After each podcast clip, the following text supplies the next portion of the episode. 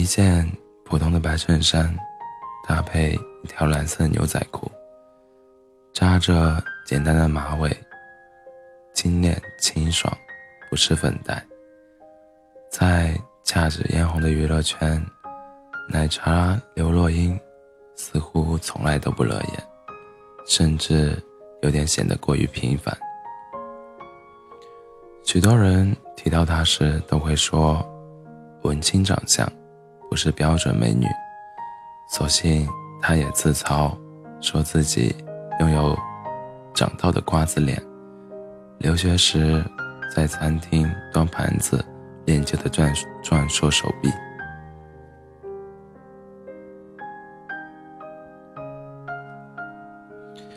阿信说：“奶茶在我的眼里一直很漂亮，可是跟她相处这么久以来。”我自己的感觉是，你会忽略她的漂亮，因为，在她的灵魂和为人处事里，有一个很强烈、很巨大的部分，你会非常认可，而且崇拜那个部分。那叫，那叫认真吗？好像又不是。那么，这个很强烈、很巨大的部分，到底是什么呢？答案是两个字：得体。刘若英出身名门，受到极为苛刻的家庭教育。她的父母在她两岁的时候就离婚了，她是由祖父和祖母带着长大的。祖父同胡宗南、杜伟明、左权、徐向前同为黄埔一期的同学。同聂荣臻、叶挺为黄埔三期教员，国民党陆军上将。祖母是当年名声一时的名媛闺秀，八十多岁高龄，不穿丝袜依然绝不出门。她走路时会把腰杆挺得笔直笔直的，在重要场合，她绝对要穿旗袍。以及有跟的鞋。既然是名门，规矩自然比一般的家庭要多。家里的客厅是没有电视的，因为祖母、祖父母认为，客厅是和客人聊天的地方，不是用来看电视的。祖父母在外人面前永远不会吵架，会给足对方面子。家里人。不准穿睡衣出门，不准出睡衣出房门。关了门以后，几乎不会敲其他家人的房门，有时会筛子筛子到门缝里。祖父的小纸条都是用毛笔写的。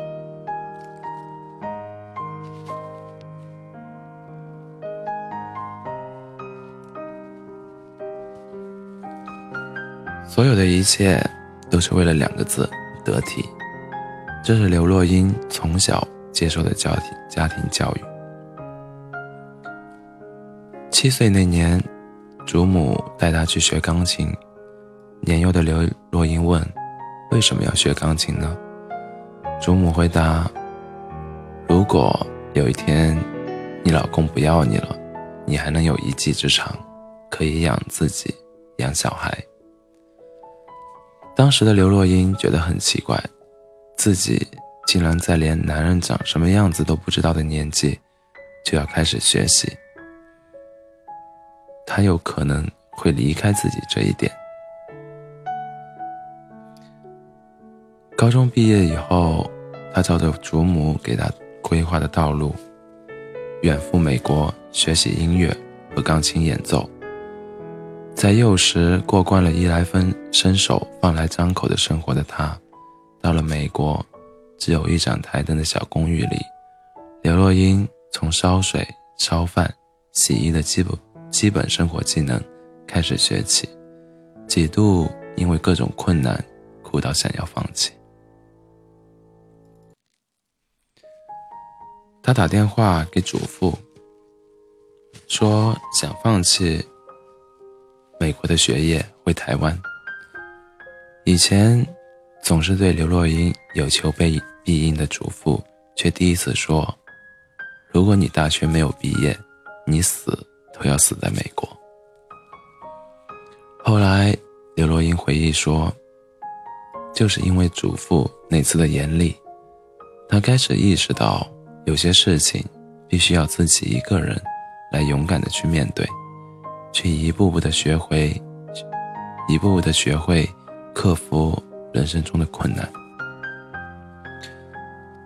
从美国回来以后，刘若英进入了娱乐圈。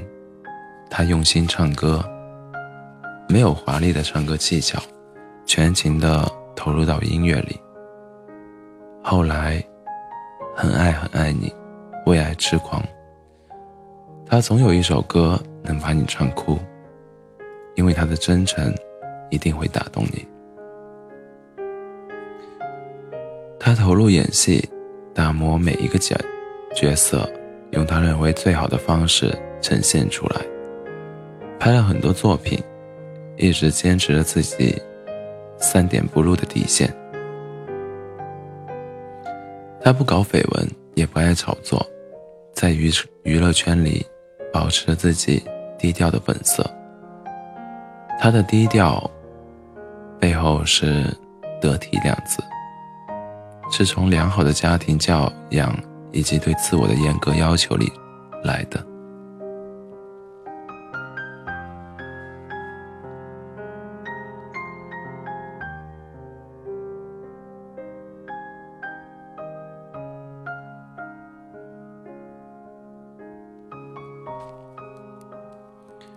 刘若英是出了名的文艺女青年，她的祖父母。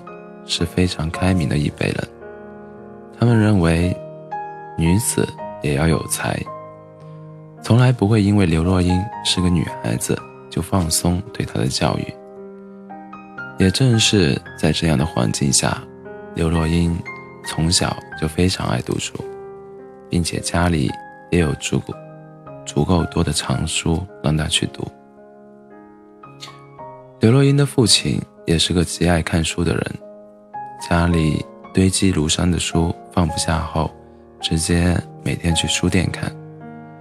现在爱上 iPad，每天拿着放大镜对着看，几次眼睛不舒服，劝了也不听。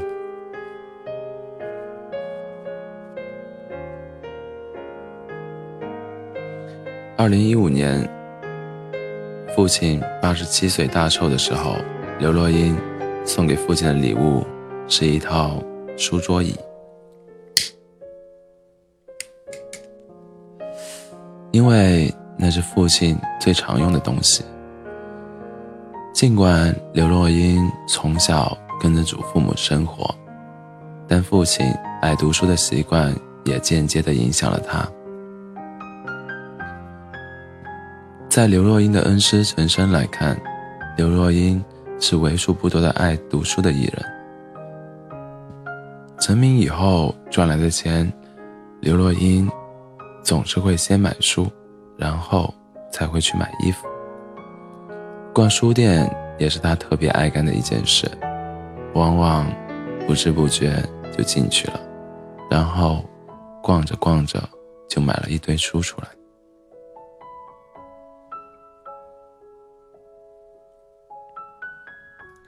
刘若英酷爱读书，也喜欢以文字来演绎一个生活中真实的自己。自2001年以来，刘若英先后出版《一个人的 KTV》《下楼谈恋爱》《我想跟你走》《我的不完美》《我敢在你怀里孤独》等多部作品，都在不同程度上受到读者的好评。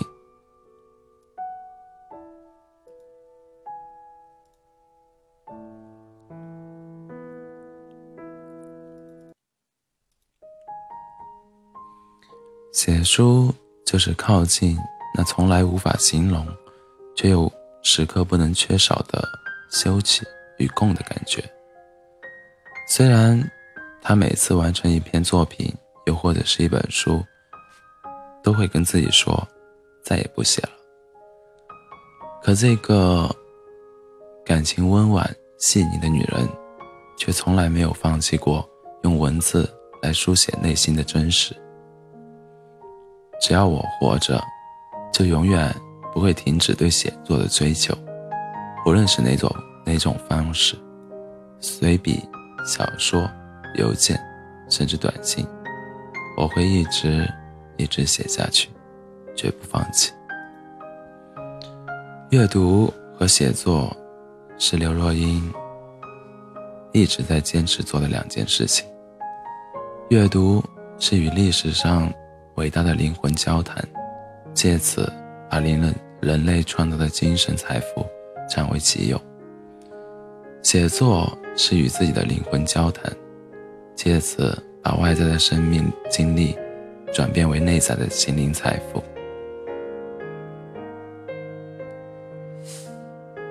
阅读和写作是刘若英面对这个世界所选择的一种表达和对话方式。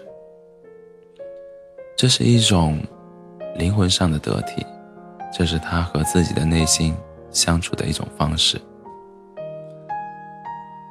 在和钟小江结为伴侣之前，刘若英一直被视为娱乐圈资深剩女的典型。一个人是她身上的标签。一个人通常意味着孤独，于是我们都不太喜欢孤独。但刘若英恰恰相反，她很享受孤独，享受一个人的时光。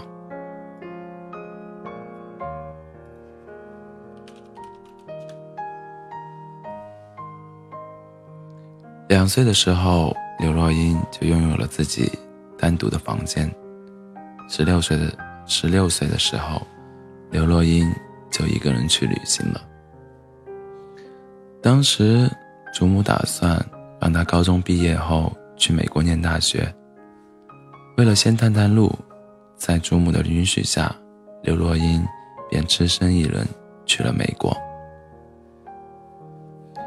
虽然刚开始的时候还有些紧张，但他很快便适应了，便适应了过来，并享受其中。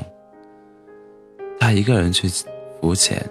一个人去当地的同志酒吧，从此迷上了一个人的旅行。那么多年的单身生活，无数粉丝为他操碎了心。但对于刘若英来说，一个人并没有什么，反而独处的时光是非常宝贵的。他唱歌、拍戏、写书。活得有声有色。他觉得一个人看电影两个小时就搞定，可两人看麻烦也多了，一直要顾虑另一个人的感受。直到后来，他遇上了钟小江。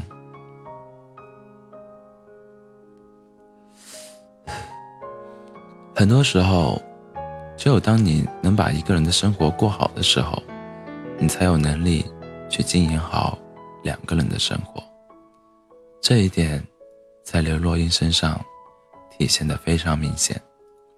她说：“能把单身生活过好的女人，才能和男朋友相处好。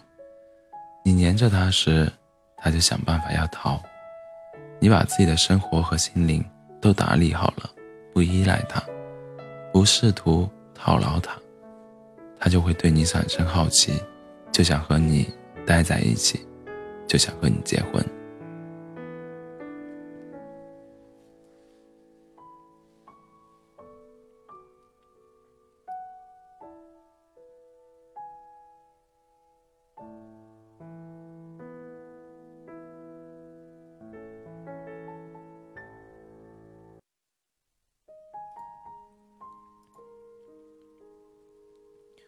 刘若英跟一般的女子。很不一样，个性非常独立。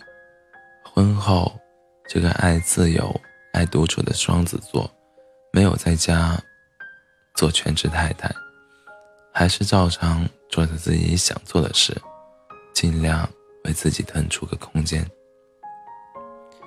他认为，真正成熟美好的关系是窝在爱人怀里孤独，即使两人暂时无话可说也没关系，可以静静的躺在对方的怀里孤独，这是两人相处互相信任的极致表现，也是最高境界。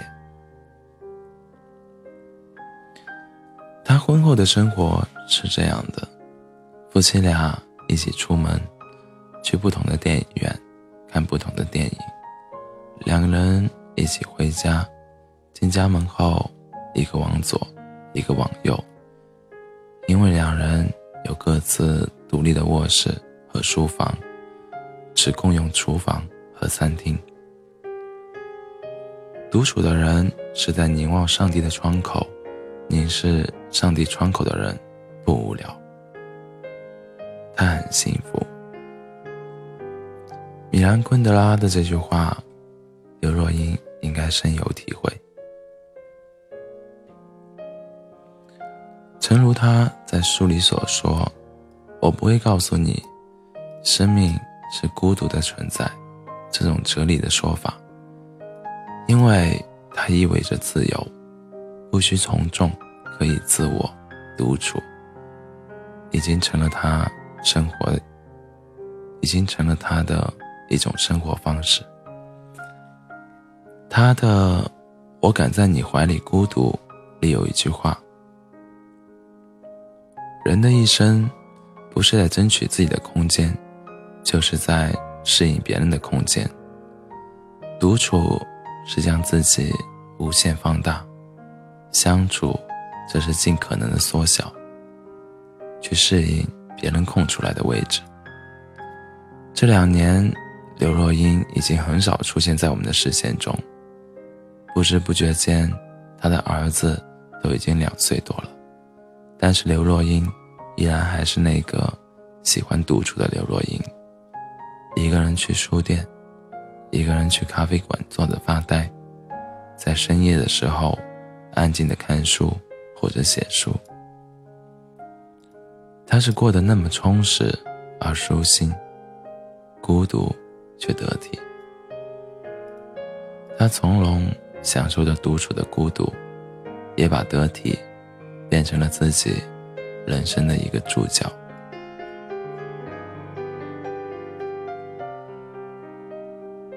刘若英一生充实。而舒心，孤独，却得体。Hello，大家好，现在是北京时间凌晨的两点四十七分，欢迎大家来到喜马拉雅 FM 二四七幺三五六，我依然是你们的好朋友 C C。